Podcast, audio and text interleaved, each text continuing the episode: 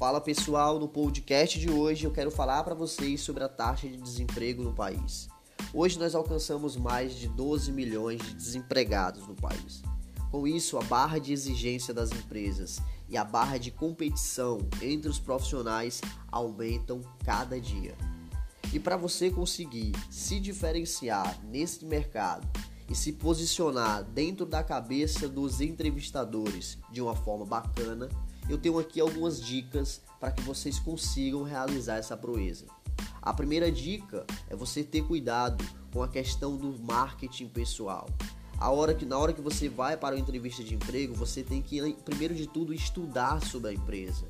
Analisar como eles se vestem é de muita importância. Você vai conseguir marcar muitos pontos, porque o entrevistador já vai imaginar você atuando dentro da empresa usando aquelas vestimentas específicas que você já utilizou na entrevista. O segundo ponto é você ter cuidado com as suas redes sociais. A rede social ela é um crime na hora da entrevista. Os entrevistadores estão analisando a vida pessoal das pessoas antes de contratá-las. O terceiro ponto, capacidade intelectual, capacidade emocional. Você ter a capacidade de entregar o conhecimento técnico que eles precisam, conhecimento de informática, conhecimento no Excel, conhecimento na parte de desenvolvimento pessoal, atendimento ao cliente, independentemente de qual vaga que você vá atuar.